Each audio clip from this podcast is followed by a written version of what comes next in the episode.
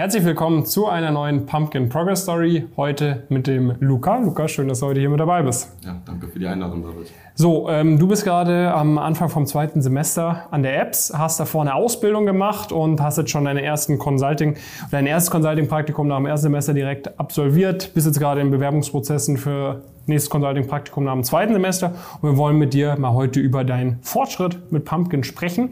Fangen wir vielleicht mal irgendwie so in der Schulzeit an. Vielleicht kannst du uns da mal, äh, mal abholen irgendwie, wie war da der Luca drauf, was waren damals seine Ziele, wie waren damals die Noten und hättest du damals schon gedacht, dass du mal im Consulting landest? Ja, ähm, also in der Schulzeit war das tatsächlich alles relativ turbulent. Ähm, dadurch, dass ich ähm, auch in einem anderen Umfeld, sage ich mal, groß geworden bin, ähm, andere Peers hatte, als es heutzutage ist, war es so, dass ich ähm, mir auch nicht frühzeitig darüber Gedanken gemacht habe. Ähm, ich fand Wirtschaft schon immer interessant, wusste aber nicht genau, was möchte ich danach machen. Ähm, die Noten waren dementsprechend auch, sage ich mal, jetzt nicht so berauschend. Ähm, habe aber nichtsdestotrotz auf einer Jobmesse meinen ehemaligen Ausbildungsbetrieb kennengelernt für die Ausbildung zum Bankkaufmann und äh, habe mich dann auch dazu entschieden, dass ich die Ausbildung machen möchte. Mhm. Einfach dadurch, dass man nach zwölf Jahren Theorie dann auch mal ein bisschen Praxiseinblicke ähm, bekommt. Mhm. Und äh, genau, habe mich dann eben darauf fokussiert, dass ich dann die Ausbildung möglichst gut mache. Was war das für eine Ausbildung? Ähm, es war eine Ausbildung zum Bankkaufmann mhm. und äh, genau, ging zweieinhalb Jahre. Okay. Und ähm, war da für dich schon damals aber klar, dass du nach der Ausbildung auch studieren möchtest?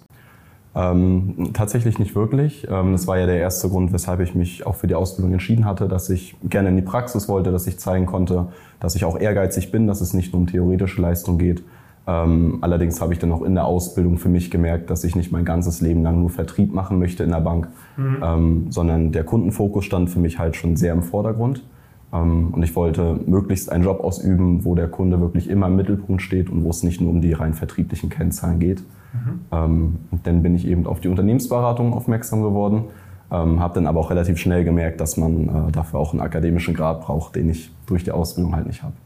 Okay, und äh, da kam dann langsam aber sicher Pumpkin ins Spiel oder wie verlief das dann mit Pumpkin? Genau, ähm, ich habe auch zu Ausbildungszeiten schon deine Videos gesehen, ähm, gerade was so die Target-Unis angeht. Ich wusste erst mal auch gar nicht, was ist jetzt überhaupt eine Target-Uni und äh, bin dann eben darauf aufmerksam geworden, habe mir dann schon ähm, Sachen zu Lernstrategien angeguckt, dass ich es gleich von Anfang an richtig angehen kann und ähm, bin dann auch eben durch Pumpkin, durch eben diese Target-Unis auf die Apps aufmerksam geworden, wo ich jetzt ja auch aktuell studiere. Mhm, genau, du hattest, glaube ich, ein, ähm, dein Abitur war nicht ganz so gut, ne? also dein genau. Abischnitt war 2,9 am Ende des Tages. Das heißt, gewisse staatliche Unis wären jetzt schon sehr sportlich gewesen. Was waren dann für dich die ausschlaggebenden Gründe, warum du an der Apps angefangen hast? Genau. Ähm, ich hatte tatsächlich für eine staatliche Uni auch noch eine Zusage für die Goethe-Uni, mhm. ähm, habe mich dann aber bewusst für die Apps auch entschieden, ähm, weil für mich da der, der Flair wirklich stimmt. Also ich mag das ganz gern, wenn die Uni ein bisschen ländlich liegt. Also mhm. ähm, grundsätzlich in einer Großstadt zu arbeiten kann ich mir gut vorstellen. Studieren kann man aber auch gerne auf einer ländlichen Gegend.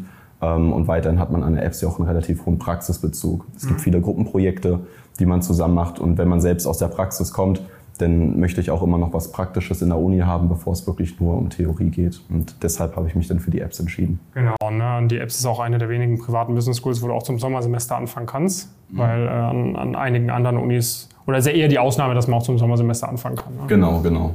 Okay, das heißt, du hast dann ähm, Januar warst fertig mit der Ausbildung und dann ging es los an der Apps irgendwie im März, nehme ich an. Genau, das hat dann Anfang März angefangen. Mhm. Wann bist du dann zu Pumpkin gekommen und was waren da für dich die ausschlaggebenden Gründe? Mm, ich bin dann im Februar zu Pumpkin gekommen mhm. und äh, ein hauptsächlicher Grund war, dadurch, dass die Apps ja auch privat ist und man ja auch eine gute Stange Geld in die Hand nimmt, ähm, wollte ich von Anfang an alles richtig machen. Ich mhm. wusste genau, was ich wollte.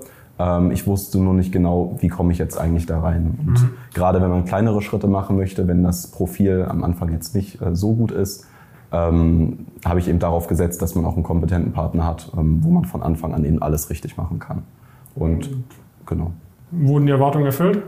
Äh, ich würde mal sagen, auf jeden Fall. Also ähm, bisher hat es auf jeden Fall alles gut funktioniert. Ja, dann hol uns vielleicht mal so ein bisschen ab an den ersten Schritten. Ne? Also du bist dann zu Pumpkin gekommen, irgendwie einen Monat bevor es an der Apps losging. Mhm. Was waren die ersten Sachen, die wir gemacht haben? Ne? Ging es da erstmal los mit Praktikumbewerbung? Ging es erstmal los mit, mit Semesterplanung? Hast du alles parallel gemacht? Hol uns gerne mal so ein bisschen inhaltlich ab, damit sich die Leute vielleicht vorstellen können, wie das so abläuft.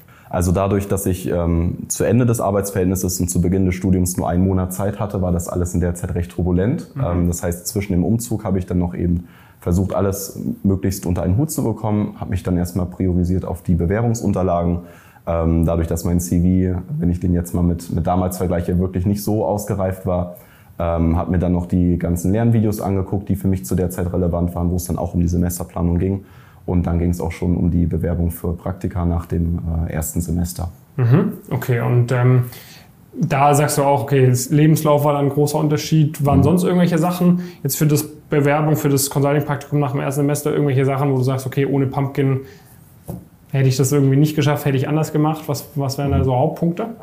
Also ein hauptsächlicher Mehrwert war für mich auf jeden Fall die Interviewvorbereitung. Ähm, dadurch, dass man auch von den Erfahrungen anderer profitieren kann und dass mhm. man auch durch die Live-Calls gut vorbereitet wird, weiß man mehr oder weniger, worauf man sich auch einlässt. Also ähm, ich hätte vorher vielleicht mir ein paar Fragen zurechtgelegt ohne Pumpkin, hätte aber jetzt nicht im Detail gewusst, was auch gerade bei den technischen Fragen drankommen kann und wie man sich darauf bestmöglich vorbereitet. Mhm. Okay, und bezogen jetzt auf die Noten, also vielleicht kannst du mal sagen, auf was für einem Schnitt du gerade stehst. Ich meine, dein Abi, wie gesagt, war jetzt äh, niedriger oder schlechterer Zweierbereich sozusagen, 2,9.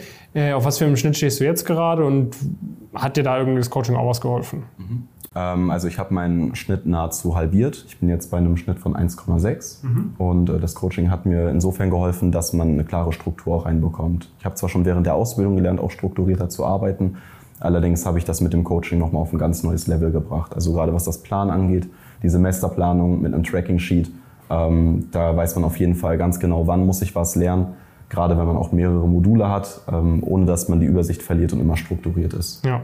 Und wie würdest du das beurteilen, sage ich mal, in, in, die Betreuung bei uns in den Masterclass-Programmen, also in den, in den Live-Calls? Also vielleicht kannst du dazu irgendwie was, was sagen. Hast du, wie hast du das wahrgenommen? Was, was waren da irgendwie Vorteile, die du gesehen hast? Mhm. Ähm, ich finde es auf jeden Fall immer gut, dass man zu den festen Zeiten diese Live-Calls hat und dass auch andere Leute reinkommen. Das mhm. heißt, wenn andere Leute Fragen stellen, wo man selbst eigentlich gar nicht dran gedacht hätte, ähm, kann das aber auch immer den eigenen Horizont erweitern. Mhm. Das finde ich insofern gut.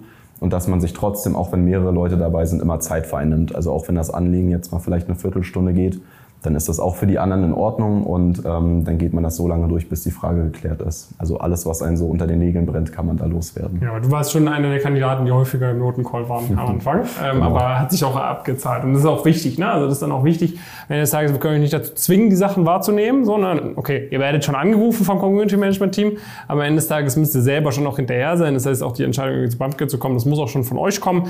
Aber wenn ihr dann sagt, okay, ähm, ich, äh, ich komme da, da rein, äh, ich mache das, dann, dann gibt man da Vollgas und dann sind wir da, glaube ich, eine ganz gute Unterstützung. Das heißt, bei dir ähm, nach dem Erstsemester hast du auch viele Absagen bekommen für das Praktikum oder hat es direkt Anfang, von Anfang an reibungslos geklappt?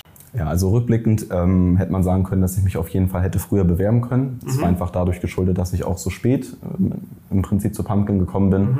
Ähm, dadurch, dass ich dann schon nach, meinem, äh, nach dem Juni ähm, das Praktikum machen wollte, war das schon sehr kurzfristig geplant. Das heißt, es kamen auch einige Absagen.